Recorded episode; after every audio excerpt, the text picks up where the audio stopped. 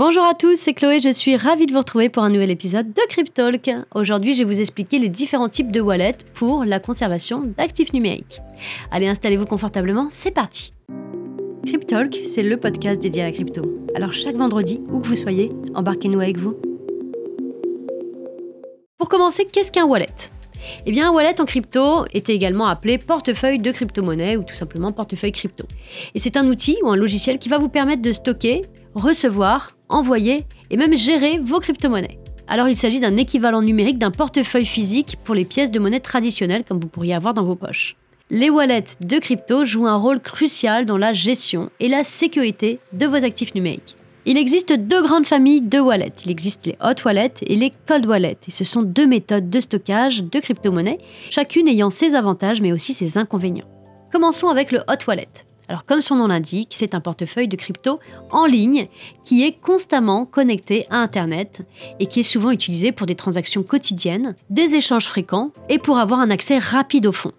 Vous l'aurez compris, les hot wallets sont généralement beaucoup plus pratiques pour ceux qui ont besoin de gérer régulièrement leurs actifs numériques parce qu'ils permettent un accès rapide et facile au fonds. Cependant, attention, cette accessibilité constante les rend beaucoup plus vulnérables aux risques de sécurité en ligne, tels que les piratages informatiques. Voyons maintenant les cold wallets ou alors portefeuilles hors ligne. Eh bien, ce sont des dispositifs ou des supports physiques qui sont conçus pour stocker des cryptos de manière sécurisée, car ils ne sont pas connectés directement à Internet. Les cold wallets peuvent prendre la forme de clés USB, un petit peu spéciales, mais ça ressemble ni plus ni moins à une clé USB, de disques durs externes ou même de supports papier. Et ils sont principalement utilisés pour ceux qui souhaitent stocker des crypto-monnaies à long terme, en minimisant du coup les risques de piratage ou encore de vol en ligne.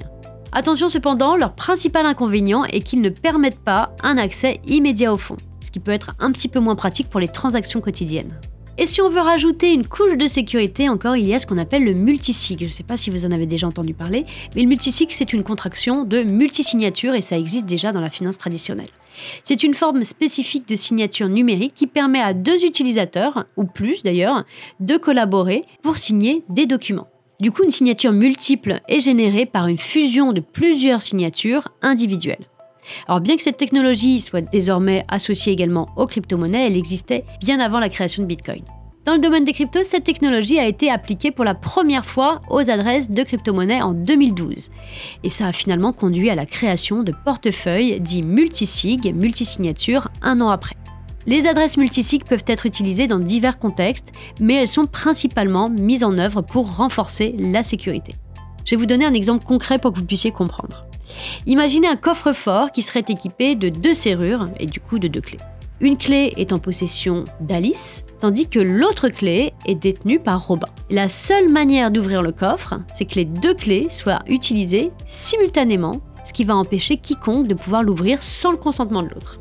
Alors en résumé, les fonds qui sont stockés sur une adresse dit multisig ne sont accessibles qu'avec au moins deux signatures. Du coup, l'utilisation d'un portefeuille multisig permet aux utilisateurs de renforcer la sécurité de leurs fonds en créant une couche de protection supplémentaire.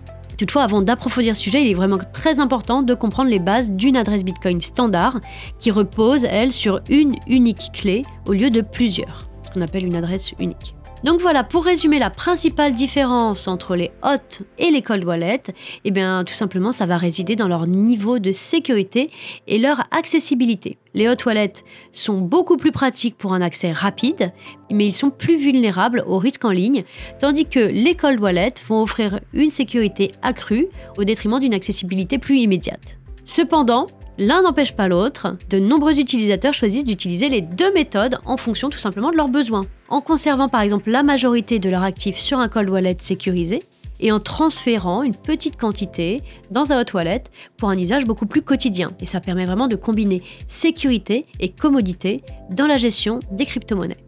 Voilà, j'espère que ce podcast vous aura plu. N'hésitez pas à liker, partager et mettre en favori si vous êtes sur une plateforme de streaming.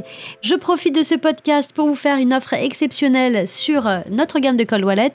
Avec le code SAVE20, vous pouvez bénéficier de moins 20% sur l'achat d'un Cold Wallet de type SafePal ou encore de type Cool Wallet. Nous avons d'ailleurs à disposition sur notre partie blog des tutos qui vous permettent de découvrir ces outils. Donc n'hésitez pas à en acheter, n'hésitez pas à en offrir. C'est le moment, cette offre est disponible jusqu'au 1er décembre 2023. Allez, je vous souhaite un très très bon week-end et je vous dis à la semaine prochaine pour de nouvelles aventures. Ciao ciao